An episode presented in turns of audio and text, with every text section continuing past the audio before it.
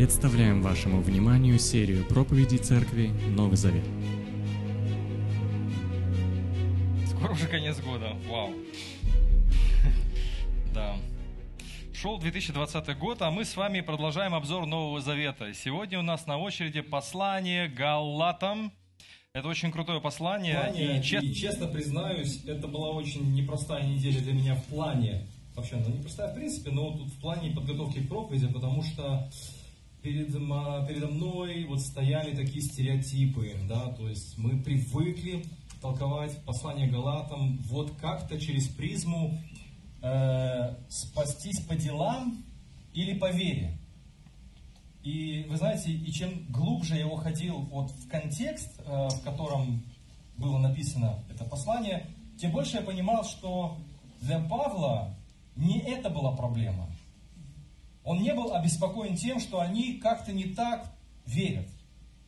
Вот я сегодня надеюсь, что э, привнесу какую-то, может быть, лепту в то, как действительно, вот за что он переживал, что там происходило. Поэтому я назвал свою проповедь «Нетерпимость нетерпимости». В общем, в этом вся суть э, претензий Павла. Так что давайте начнем. Э, Сейчас я таймер поставлю. Я все как-то не теряю надежды э, научиться проповедовать короче. Я уже понял, что вы потеряли. Ну, уж так, да, помолитесь за меня, пожалуйста, мысленно, потому что мне нужно, мне нужно, ну, я не все успею сделать. Если я не все успею, то ничего, никаких проблем. Скоро откроется канал на YouTube, так что ставьте лайки и подписывайтесь. Итак, переключаем. Автор. Древнехристианская традиция единодушно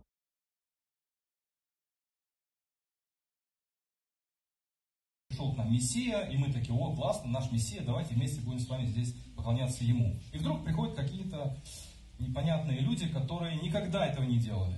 Не читали Тору там, не практиковали иудейские какие-то принципы. И вдруг наши авторитеты сказали, это тоже с нами. И как бы народ начинает вертеться по сторонам, говорит, подожди, у нас история, да, у нас есть заветы, у нас есть династия Давида, у нас вообще целый рассказ. А это кто? И вот здесь как раз таки и наступил переломный момент.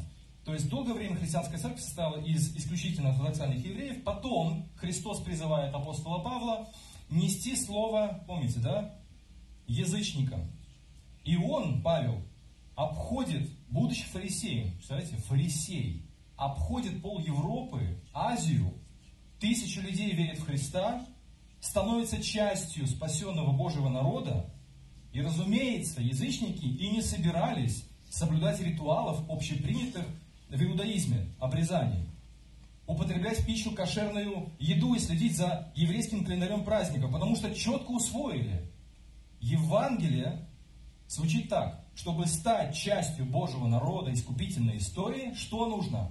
Чтобы быть частью, нужно верить, что Иисус – это Мессия, Спаситель. Все. Четкое послание, четкое действие, четкое понимание, где я и куда я иду. Но традиционные евреи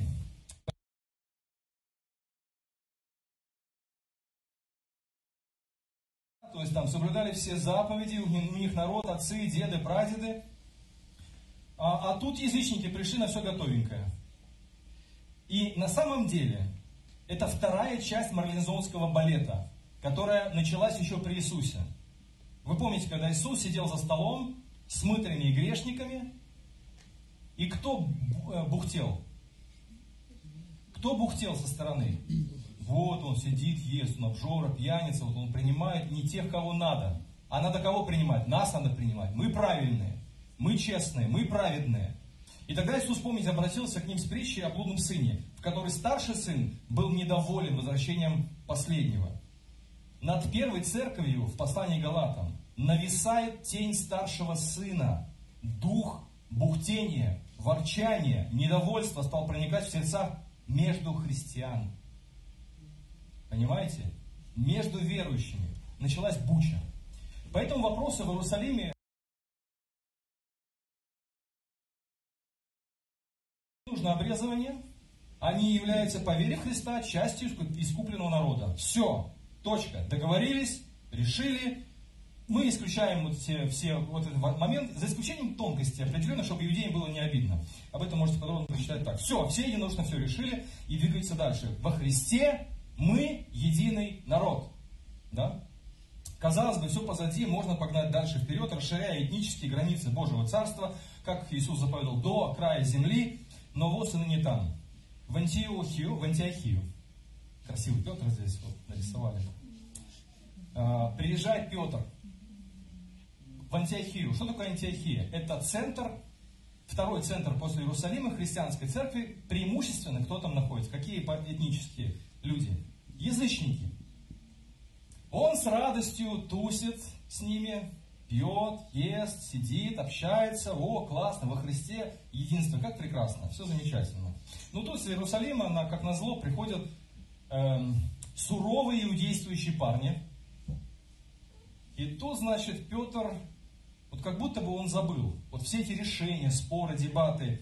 Важный лидер ранней христианской церкви сливается, что называется. Он делает вид, что не знает этих язычников. И идет на попятную, и тем самым создает вакуум, внимание, который заполняется делами плоти, про которые Павел писал в пятой главе Галатам. Зависть, подозрения, интриги, распри. Мы думаем, что это там дела плоти пишут? Надо спасаться по вере и все. Нет, вопрос даже не теоретический был, вопрос был практический. Если ты, Петр, вот так себя ведешь, ты создаешь пустоту, которая заполняется тьмой, холодной войной, лицемерием, недоверием. Атмосфера недоверия чувствуется, правда? И христиане из язычников были в недоумении. То есть представьте себе, в Антиохии, на их территории, иудей Петр в присутствии какой-то кучки иудейских людей начинает идти на попятную, и они думают, о, что-то Петр сломался, да, что-то там непонятно с ним произошло, он начал вести себя неадекватно. Они-то ему доверяли. И именно в этот момент так же двулично, как он, повели себя и остальные евреи – двуличию он подался, да, даже, Варнава. Варнава. Здесь, будет. Здесь будет. Разочарование. Разочарование Павла. Серьезное. Продолжаем читать историю. И вот когда я увидел, что они уклоняются от прямого пути, то есть истинного смысла радостной вести, я в присутствии всех сказал Кифе, то есть Петру, если ты еврей, живешь как язычник, а не как иудей, что же ты заставляешь язычников иудействовать? Это чисто еврейский подход. Вопрос задать и оставить его в воздухе висеть. Петр все услышал. В этот момент Павел отчаянно бросается с головой в эту проблему, пытаясь спасти единство верующих во Христе. В галатийских церквях. Это территория современной Турции, если что. В, в Галатам 4.11 Павел пишет Галатам, «Боюсь, что мои труды пошли на смарку». Оказывается, Галатам объяснили, что некоторые христиане из язычников, которые не обрезаны, не могли считаться полноправной частью искупленного Божьего народа, потому что они не совершили обрезание. Обрезание, потому что проблема, да? Павел был не против него как такового, кстати, вы знали, да, об этом?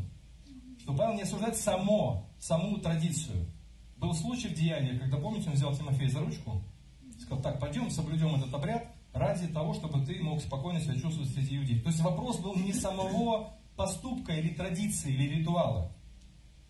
А в чем тогда проблема?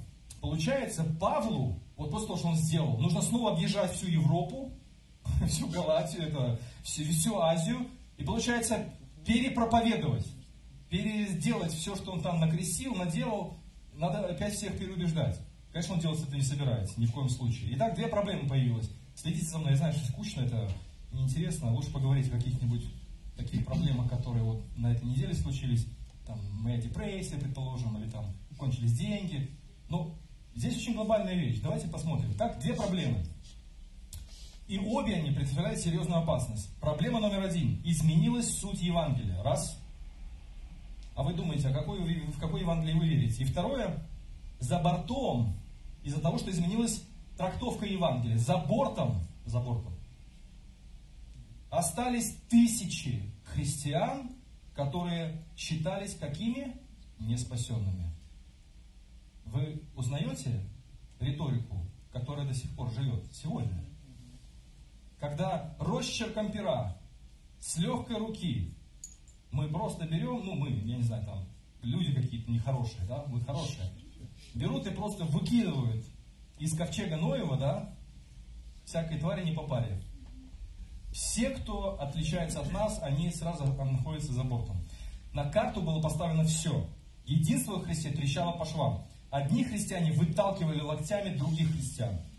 Когда я перечитываю послание Галата, меня не покидает чувство безнадежности. Я не знаю, как у вас, но Павел прибегает к очень острым, ну, таких посланий больше нет. Но говорят, что неопытный еще был, там первое послание, блин, комом, ничего не комом. Там реально горело все. Он говорит, если вы, христиане, друг друга выталкиваете, одни христиане обижают других христиан за что, и считают других, что вы не спасены, то получается все напрасно. Я трудился непонятно для чего и для кого. И он делает все, чтобы разогнать облако дурмана. Ну вот один из примеров, а, назад, не, не, не, не, не ставил текст. 3 глава 1 стих. Галаты глупцы. Как все синодальном сказали, о, несмысленные галаты. Это красиво. А когда, помню, ранний перевод вышел, дураки галаты. Потом братья чесали голову, некрасиво перевели. Ну вопрос-то, да, некрасиво перевели, но ситуация-то какая? Вы, вы глупцы. И еще одно место, 5 глава, 12 стих. Думал, цитировать или не цитировать? Ну, в Библии написано, там, когда Павел вот его как бы заносит на поворотах, он говорит, а те, кто за обрезание, смутьяны, пусть у себя трубит все. Вы думали, что Павел э, шутил? Он был настолько возмущен, что одни христиане выталкивают других христиан. Так лучше, говорит, вы себя все потрубайте. Не трогайте этот вопрос. В этой истории я сделал несколько наблюдений, с которыми я спешу поделиться с вами. Первое. На самом деле, толкование Евангелия не было абстрактным. Толковалось Евангелие одна группа христиан, наполнялась превосходством по отношению к другим христианам. Нас, у них были основания. Мы – голубая кровь. А вы этого не сделали, поэтому вера в Христа, извините, вам будет недостаточно. Вот вам, людям второго сорта, грешникам, вам нужно еще вот это сделать. Это превосходство.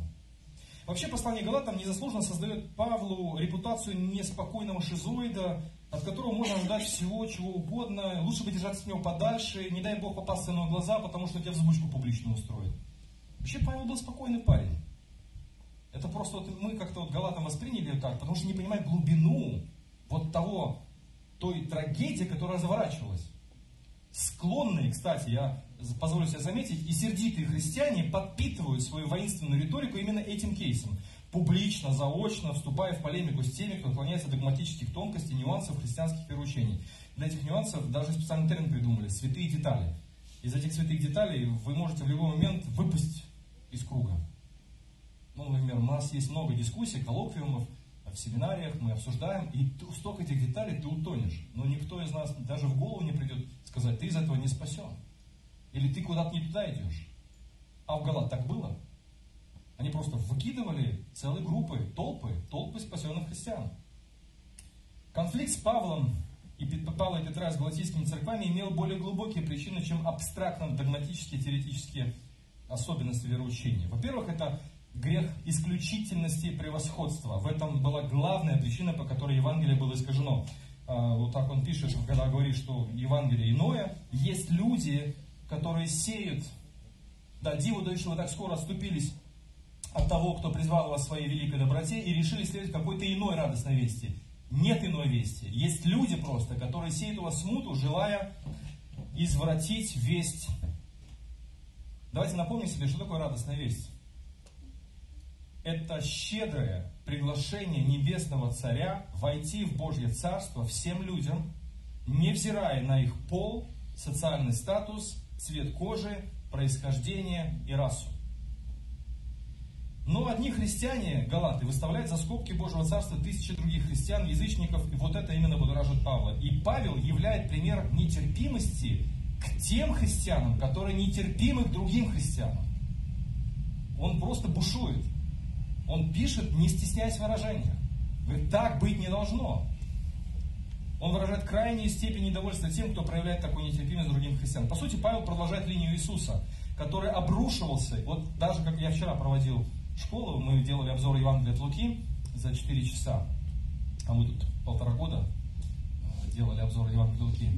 И когда мы делали обзор, то мы все явно увидели, что опять-таки вот эта риторика войны словесной, которую иногда используем мы против друг друга, или грешников там несчастных, или не так, тот, кто не так толкует Писание, эта риторика была обращена исключительно против фарисеев и книжников. Он обвинял их в том, что они усложнили вход в Божье Царство бессмысленными повелениями выбрасывая своих же соплеменников за борт. Матфея 23.13, там семь проклятий, горе вам фарисея, там звучит так.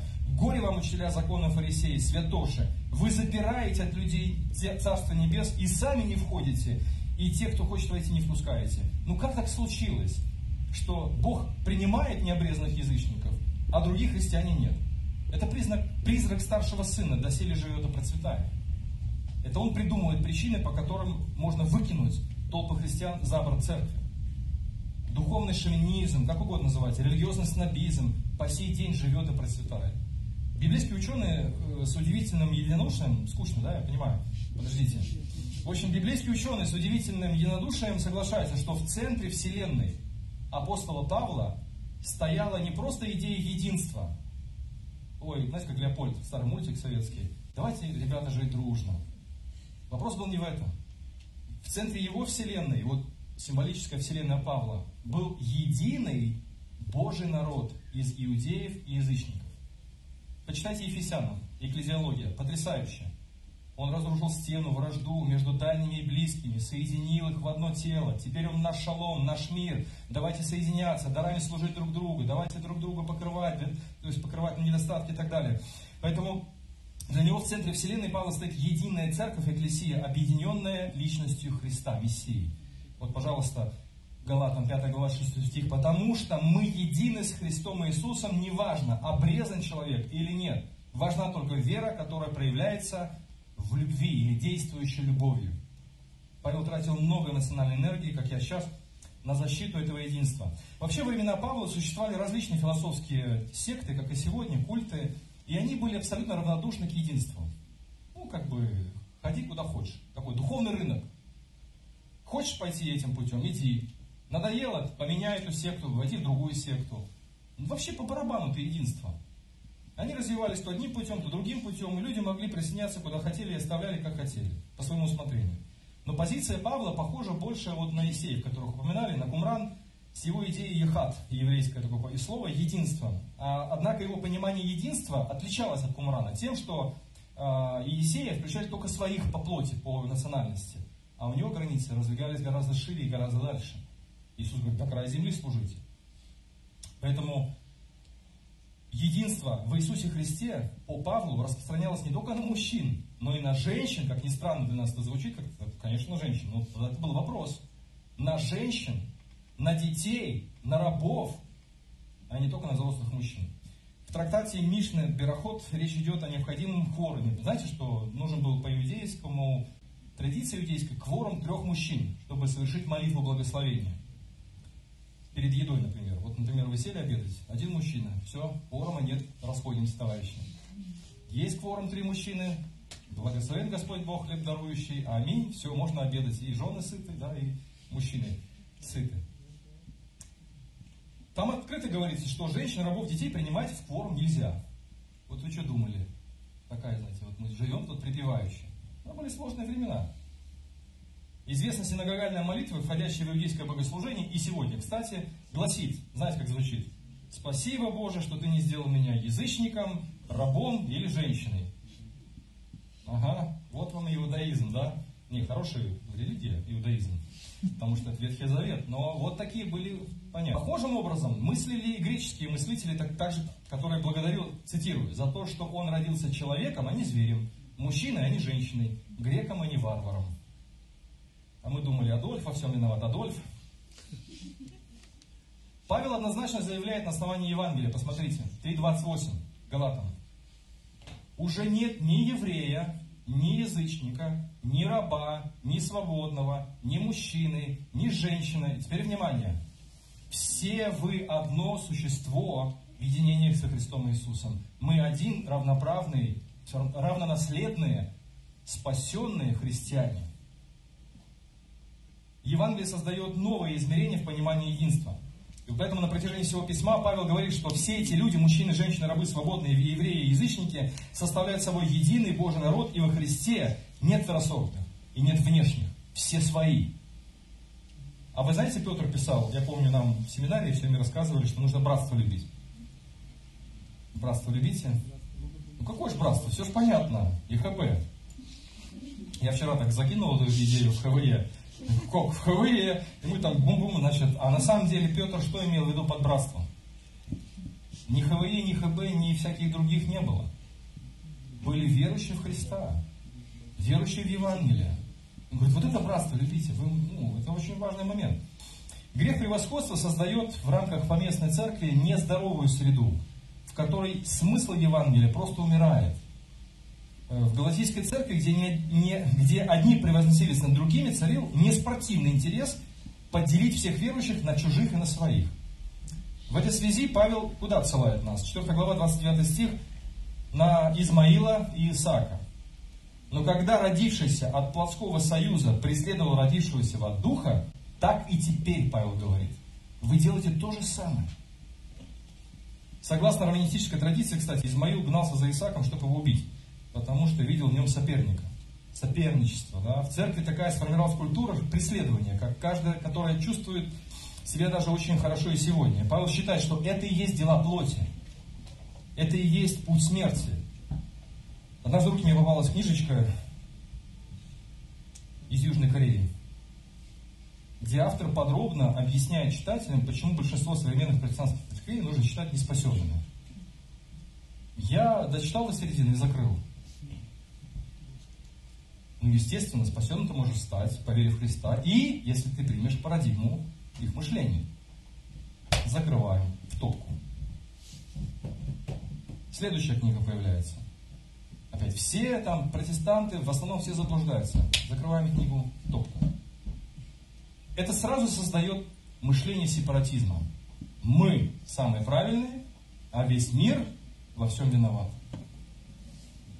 Оказывается, единственный путь это у них. Такие же книги писали баптисты про пятидесятников, пятидесятники про харизматов, православные про католиков, баптисты про православных наоборот. И хуже, когда одни баптисты говорят про других баптистов, что те Царство Божие не наследуют, поскольку музыка не та, одежда не та, э, не подписали что-то и так далее. С подачи горе наставников одни христиане продолжают сегодня исключать других христиан. По сей день. Эта песня хороша, начиная сначала. Знаете, да, этот анекдот попал человек в рай, ведет его на экскурсию по раю и показывает ему, вот тут у нас католики, там православные, вот там вот лютеране, а вот тут пятидесятники, а вот тут шепотом, баптисты. Говорит, а почему шепотом? Говорит, ну потому что они думают, что они здесь одни. И я удивился, что по сети анекдот гуляет, и каждый представитель своей деноминации меняет баптист на, ну, соответственно. Это о чем говорит? Ну, самокритика вещь хорошая. Но и вторая вещь. Это говорит о том, что проблема духовного превосходства в той или иной степени присутствует во многих верующих. Вчера буквально разговаривал с пастором Писательской церкви, хороший парень, и он такой говорит, позвонил, говорит, я другому пастору другой деноминации, не буду говорить какой, хотя отсюда тоже думать. Я, говорит, приехал, э, новое место, я новая церковь, я, говорит, решил познакомиться со всеми пасторами региона. Я звоню одним за другим, одним за другим, просто чтобы знакомить, молиться, там, вспоминать вообще, что есть не только мы одни. И говорит, я позвонил, позвонил и попросил, давай час, чашку кофе свой выпьем, если ты не против. На том конце телефона молчание, потом наш ответ. Я подумаю. Говорю, а что у вас не получается там по обстоятельствам? Нет, просто я не сообщаюсь с такими. Он говорит, я положил трубочку, мне очень было неприятно. Хорошо, я о своей жизни расскажу пример. Мы в Жодино, когда церковь организовывали, а, я узнал, что есть вторая баптистская церковь. Я так обрадовался, думаю, мы только начинаем, а тут уже, как говорится, есть, у них здание свое, все у них там, в общем, на мази. А мы только-только начинаем по общежитиям все, ходим там, подписи собираем вот, для регистрации от военных людей. И я пошел к нему, быстрее бегу, там руку протягиваю, приветствую, брат, там, ну, как он, молодой, неопытный. Не надо сразу там тянуть руку, потому что мне рука не пошла навстречу я немножко опешил. Со мной были братья, я так все рассказывал, а я слышал про него, думаю, хороший брат. А он говорит, я руки вам не подам. Я стою, а что, а что случилось? А вы, говорит, армяне все там. Я говорю, а почему вы так думаете, что мы армяне? Мы, я не армянянин, я исповедую другую систему мировоззрения. Мне не важно. Ты из этого союза? Я говорю, да. Все, до свидания. Бум, дверь закрывает. Я, мы стоим, я и там два диакона. Сидим обтекаем, стоим обтекаем. Вы думаете, это все, этого не существует? Это есть. я вот только боюсь, чтобы и у нас это все не, не пришло. Чтобы мы не начали подозревать друг друга в каких, каких-то вот таких вещах. Понятно, что есть тонкости, есть нюансы, нужно вести диалог. Одно дело обсуждать разнообразие христианских традиций и оставаться при этом братьями и сестрами, но совсем другое дело, когда ты берешь и выкидываешь кого-то в своем сознании. Ты в своем воображении исключил вот этих, вот этих, вот этих, оставил только, естественно, кого ты оставил? Себя. Эта проблема находится внутри каждой церкви не только на уровне каких-то вероучений или взглядов, традиций. Это также находится вообще духовные дары. Помните Коринфянам? Это большое пространство для того, чтобы превозноситься одни над другими. А у нас вот духовные дары, а у тебя какие дары? А, у тебя такие дары. Мы так не говорим, но как бы подразумевается под собой, что вот это первый сорт, а это второй сорт. Ребята, Павел опять там Коринфянам мозги вправлял. Поэтому это грех превосходства. Грех двуличия. Поддаваясь риторике сепаратизма среди последователей Иисуса Христа, мы неизбежно придем к тому, что одним христианам мы будем свои, а с другими христианами, христианами мы будем чужие, или они для нас будут чужие.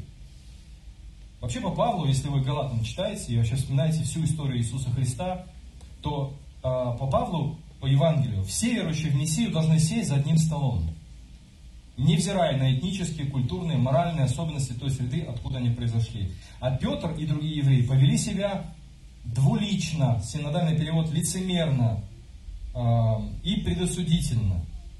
И Павла такое поведение настолько зацепило, что он огорчился и про Варнаву. Говорит, и даже Варнава поддался, это его товарищ, можно сказать, да.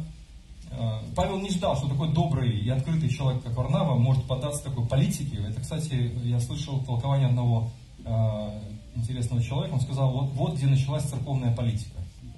Вот именно с этого места. Двуличие. Когда кто-то делает вид, что кого-то не знает, потому что это невыгодно ему. Потому что это ставит его в неудобное положение. Такое поведение уводит христиан, цитирую Павла, от прямого пути. И дальше он продолжает. От истинного смысла радостной вести. Смысл в примирении, а не в разделении. Смысл в единстве, а не в том, а, чтобы вот остаться уникальными и самыми лучшими. Смысл в смирении и принятии, а не в том, чтобы кого-то исключить. Поэтому куда направлен наш вектор сегодня, нашей веры, моей веры, моей молитвы? Выключить, исключить кого-то или включить? Потому что его Бог принял. Это очень важный миссионерский вопрос. Вторая проблема. Конфликты неизбежны. То есть второй урок. В канонической молитве говорится, не в канонической, не в канонической, говорится, что там, где двое или трое собраны во имя ее, там будут конфликты. Другая версия, там, где два баптиста, обязательно появятся три церкви. Это, кстати, неудачная э, стратегия организации новых церквей. Юмор, конечно, легче принимать действительность конфликтов, чем наша псевдодуховная серьезность. Конфликты были, есть и будут. Это парадокс. Павел не любил этот конфликт, но он признал, что конфликт есть. И мы должны это научиться делать. Разбирая конфликтные ситуации в Коринфе, Павел отмечал, 1 Коринфянам 11-19, среди вас должны быть, в синодальном сказано, разномыслие, а в РБО сказано и разногласия. Поэтому упорное отрицание Э, неизбежности конфликтов лишает нас возможности адекватно к ним приготовиться морально и порождает на свет двух монстров. Внимание на экран. Монстр номер один – агрессия. Любое, даже самое малейшее несогласие воспринимается как потенциальная угроза. Все, в нашу систему проник чужой. Ой, нехороший вопрос поступил, надо быстренько его затушить. Все, брат, ты неправильно себя ведешь. Ты не должен задавать такие вопросы. Ты не должен спорить, потому что это грех. И весь остальной этот свист просвет. Все будут улыбаться, махать ручкой, перешептываться за спиной и при этом тихо, старательно укатывать несогласных людей в асфальт. Это и есть агрессия. Она скрытая, пассивная, но агрессивное поведение по отношению к тем, кто только чуть-чуть. Или вовсе агрессивные авторитарные лидеры, люди наносят упреждающие удары по другим людям, которые не согласны с ними, или не подозревают, что они будут не согласны с ними. Это, знаете, как говорят, нападение лучший способ защиты, да? Это агрессия. И второй – уход. Это еще называют реакция отрицания. Он особенно хорошо обжился в церковной среде. Я помню, как впервые проповедовал в споре, о споре между Петром и Павлом публично в одной традиционной большой церкви. И ко мне после собрания подошел человек. И он явно был недоволен тем, что я рассказал историю Петра и Павла. Он пришел возмущенный и потом сказал, я считаю, брат Сергей, что говорить в церкви о конфликтах нельзя. Тем более о конфликте между апостолами. Я спросил, почему? А он ответил, такого церкви быть не должно. Любопытно, но авторы Нового Завета так не думали. То есть они не были за конфликты, но они говорили о конфликтах. Они разбирали конфликты. Они описывали конфликты. Вот послание Галатам, это сплошная реакция на конфликт.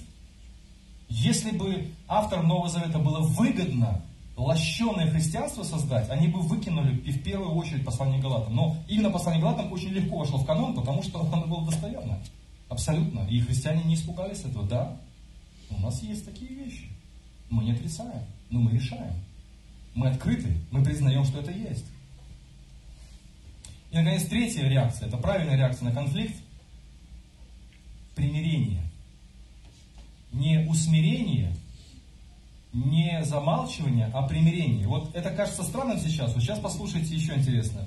Павел как раз таки, несмотря на то, что он выступил против Петра, он выступал в роли, как ни странно, примирителя. Странно, правда звучит? В его поведении нет ничего примирительного. В его поведении есть атака. Но эта атака направлена на что? Помним? На объединение иудеев и язычников, разных людей в один народ. Поэтому его непримиримость, она направлена на непримиримость других людей, чтобы примирить. Сложно сказал, простите. Поэтому он не был неадекватным середином коротышкой Павла маленького роста, чтобы тереть нос толпам э, Иерусалимской церкви. Он был заступником обиженных. За кого Иисус вступался, когда фарисеи, сильные, богатые, обижали бедных? За кого он вступался? Он заступался за тех, кто был выкинут на обочину жизни. Павел ведет себя абсолютно аналогично. Он приходит в Галатийские церкви, он крестит всех этих людей, он объявляет, что они спасены, и у них есть обещание вечной жизни. И тут приходят другие люди и говорят, нет, это все не так. Как не так? И он выступает против Петра, против Варнавы, против других иудеев и говорит, вы забыли прямой путь Евангелия. Это объединение, а не раскол. Поэтому, друзья мои, конфликты неизбежны. Надо о них говорить. Третье. Учиться конфликтовать нужно. Вообще человек это конфликтное создание, вы уже заметили, сеющий семена войны. Человек это носитель войны, один писатель сказал. Война идет внутри каждого из нас. Вы думаете, откуда у нас такие войны разнообразные? Гибридные, открытые. Это же вот мы говорим, это я, а это все их война. Это мы с вами, люди.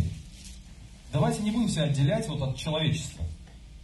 Если взять какую-то идею каждого из нас и увеличить ее, то будет война. Не верите?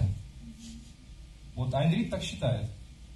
Если взять вашу маленькую идею и раздуть ее до масштабов э, Земли, то будет война. Это интересно. Недавно мы ходили в поликлинику, чтобы взять талончик к врачу. Сейчас о войне. Мы подошли к длинной очереди у окна регистрации, и по мере приближения к окошку наша очередь сокращалась.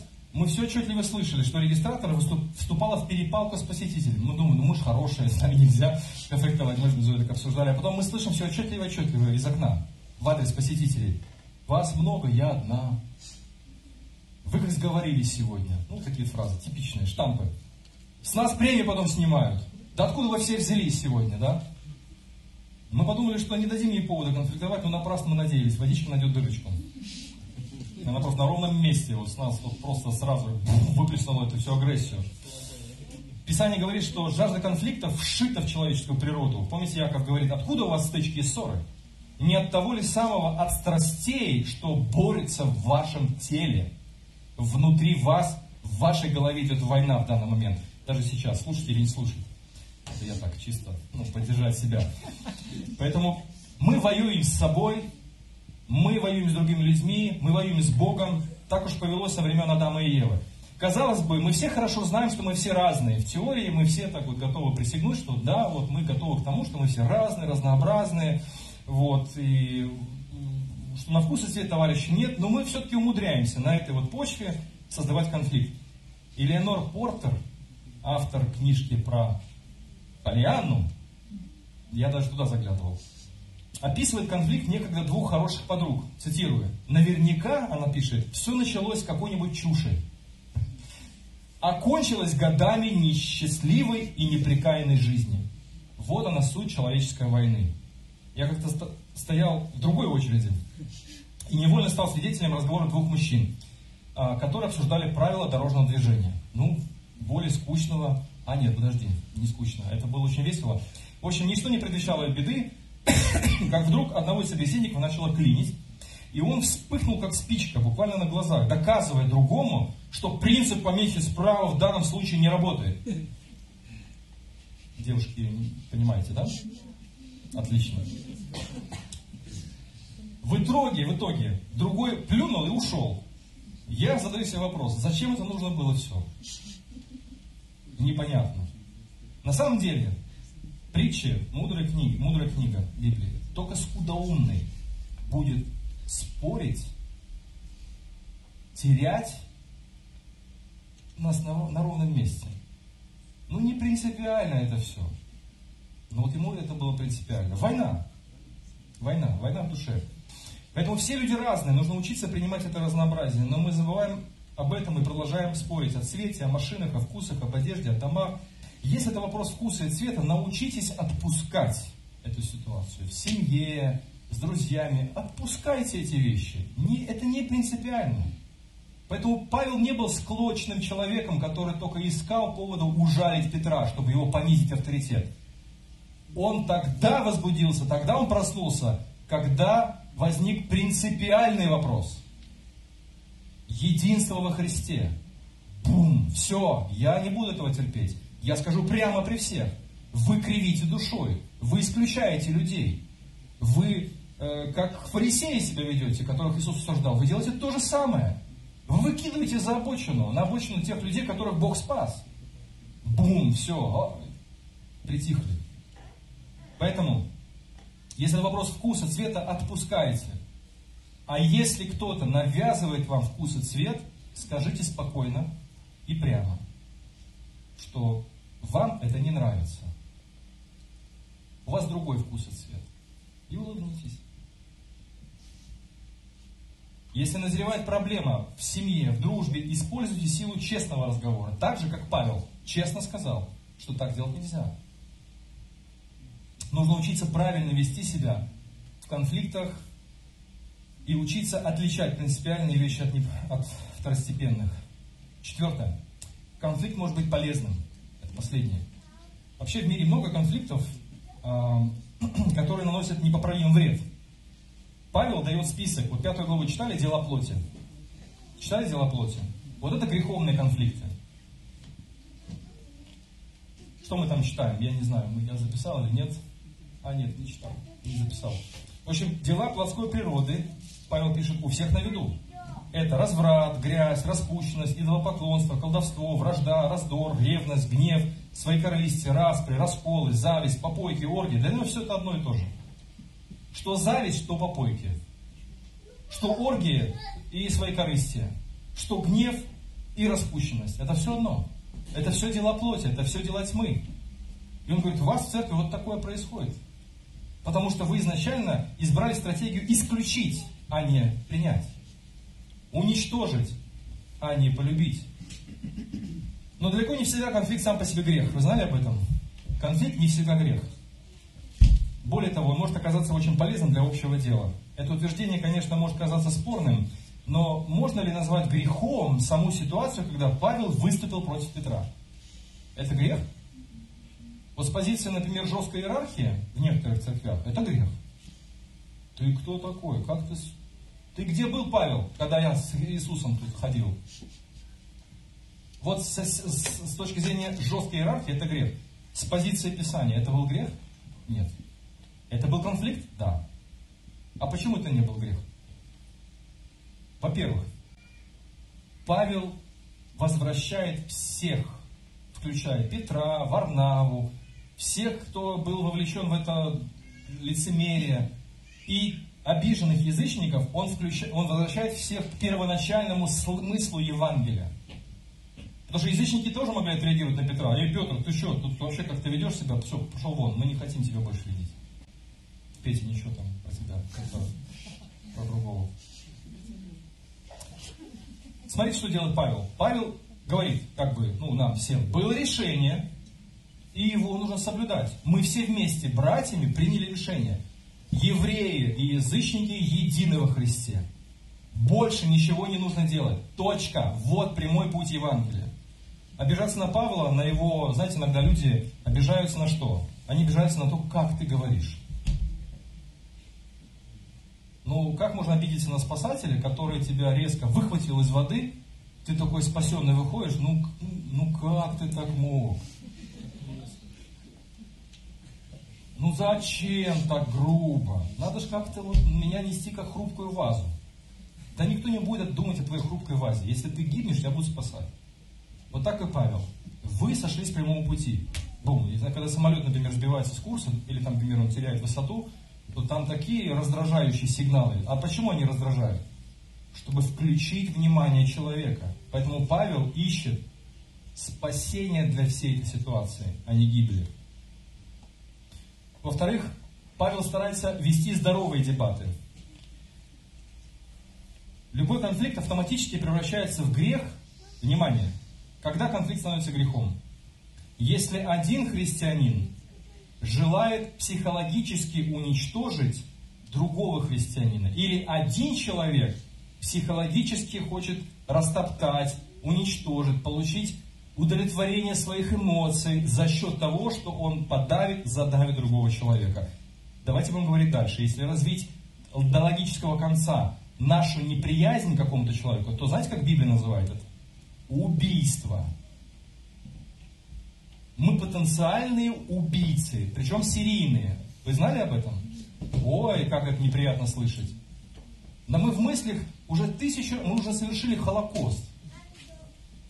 За всю свою жизнь, за 30 лет, за 40 лет, за 50 лет, мы совершили Холокост, потому что рано или поздно в нашей жизни люди возникают, которых мы ненавидим или не любим, они неприятны. А, но здесь мы остаемся в плоскости христианин-христианин. Это неправильный христианин, мы правильный христианин как это говорил Сталин, мирно попыхивая своей трубкой, нет человека, нет проблем. Библия называет это ненавистью. Помните 1 Иоанна 3,15? Между Каином и Авелем возник конфликт. И Каин убил Авеля. Хотя оба поклонялись Богу. Не так ли? И оба приносили жертву Богу. Не так ли? При всей своей эмоциональности Павел старается вести здоровые дебаты. Это самое недопонятое вообще явление в церкви, потому что всегда включаются эмоции. Хочется доказать спину рта, что он не прав. Отпускайте ситуацию, потому что вы не будете всегда правы. Вы не будете всегда крутые. Вы не будете всегда мудрые. Будет ситуация, когда вас обличать, так как Павел обличил Петра. Павел не желает устранения своих оппонентов.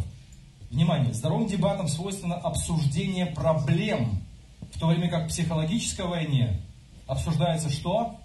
Личности. А ты вот такой. А ты вот такой. А ты вот всегда. А ты никогда. Павел такого не делает. Вы, братья, вы сошли. Он даже не, не выставляет Петра за скобки. Этот брат для него во Христе. И все другие галаты говорят, братья, как он галат называет на протяжении всего послания? Братья, кто прельстил вас? Глупцы, дураки, ну братья, дураки, но братья. Как так произошло с вами? Кто вас, как в Рыболо, мне не нравится, как перевели, кто вас сглазил? Э, третий глава, первый стих, не знаю, что имелось в виду, но там, я помню, когда изучал этот текст, там действительно э, греческое слово используется из области колдовства. Вот странно. Кто вас прелестил? Кто вас околдовал? кто очаровал, что вы как завороженные ходите, кто вас отравил, что вы считаете этих ребят не братьями. Только на основании того, что они не обрезаны. Поэтому психологическая война стремится к взаимному уничтожению. И именно в этот момент конфликт может считаться грехом. А помните, как Павел пишет? Посмотрите, Галатам 5.15. 5.15. А если, Павел пишет Галатам, будете грызть и рвать друг друга на части, смотрите, как бы вам не истребить себя. Вот, а теперь заметьте, вот когда кто-то переходит из церкви в церковь, у нас хорошие люди приходят, вот бывают такие случаи, ты задаешь вопрос человеку, а что ты к нам переходишь? А он говорит, потому что там все истинные. Потому что там все обольщенные, а у вас истина будет. Нет. Нет. Нельзя так сделать. Если даже надо расставаться, расставаться нужно с миром, благословляя друг друга, между верующими людьми, между церквями. Но ни в коем случае. Потому что если, вот, и что интересно, я заметил, когда изучал я э, на камеру говорю, не буду говорить о каких-то конкретных церквях, но в общем, была церковь, которая учинила расправу на основании того, что кто-то истинный, кто-то не истинный. И вот они такие праведные, истинные, вышли из этого объединения и стали строить истинную правильную церковь. А вы знаете, что произошло в ближайшие пять лет? Они друг друга поотлучали. Есть исторические данные, протоколы. Те, кто возглавил раскол, прошло пять лет, они друг друга поотлучали. Хочется сказать грубое слово. Очень грубое слово. Глупцы. Галатам 3.1. Если будете грызть и рвать друг друга на части, то есть вы, христиане, одних исключили, а сами считаете себя истинными, то вы друг друга перегрызете. Вот сценарий развития наших ближайших 5-10 лет. Если мы ушли с новой церкви, потому что здесь вот не так, а у нас будет так, вы друг друга перегрызете. Мы, когда выходили, были соблазны, там, правду матку рубить. Нет. Мы не ради этого делаем. Мы ради Евангелия хотели делать ради спасения, ради своего духовного роста. Искушения были очень большие. Всегда есть искушение сказать что-нибудь, особенно когда знаешь богословие, когда что-нибудь кто-то говорит. Ну, но все-таки надо учиться воспринимать, что все христиане, все, кто во Христе, со всеми разными отличиями, разным бэкграундом, все-таки больше думать в сторону того, что мы одна семья, а в семье говорят по-разному, да? Или 4 глава 16 стих Галатам. Смотрите, что пишет Павел. Так что же, я стал вашим врагом из-за того, что говорю вам правду? Он не хотел быть врагом. Он возвращал людей на истинный смысл Евангелия. Эти и эти ребята, мы одно во Христе. И третье, отношения Павла и Петра выходят на новый уровень. Вы знаете, откуда я это знаю? Вообще реакция Петра неизвестна нам после того, как Павел устроил ему такую взбучку. Вот как Петр отреагировал? Никто не знает. Я тоже не знаю. Но есть один намек. Вы помните во втором послании Петра 3.15? Петр, это позднее послание, судя по датировке, он позже говорит о Павле как? Некоторые подозревают в том, что он там его поддевает, типа вот, Павел пишет такие неудобовразумительные послания.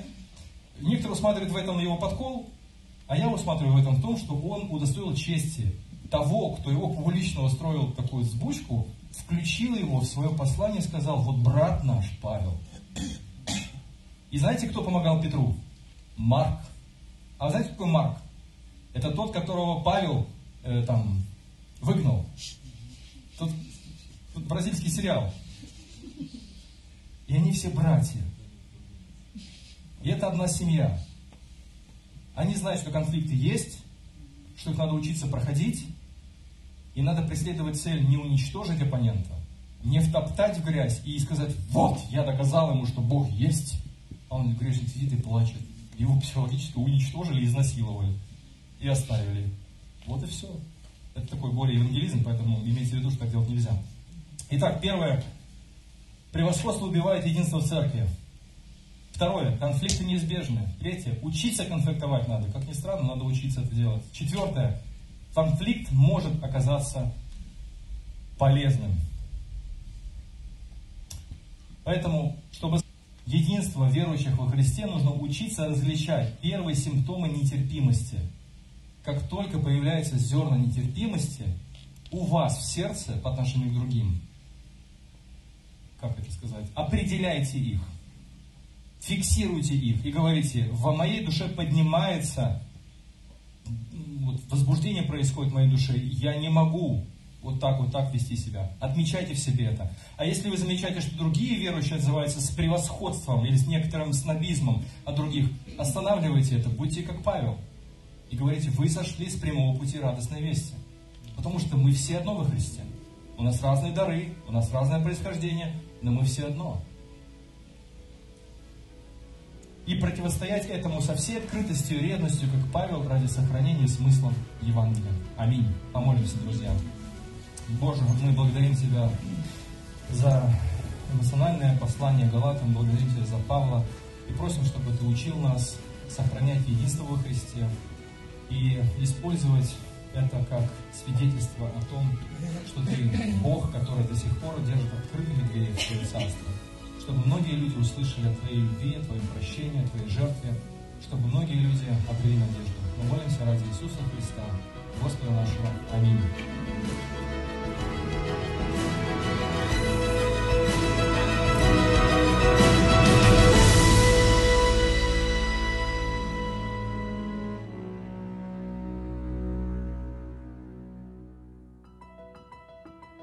Записи этой и других серий подкастов доступны на нашем сайте завет.орг и в каталоге подкастов iTunes.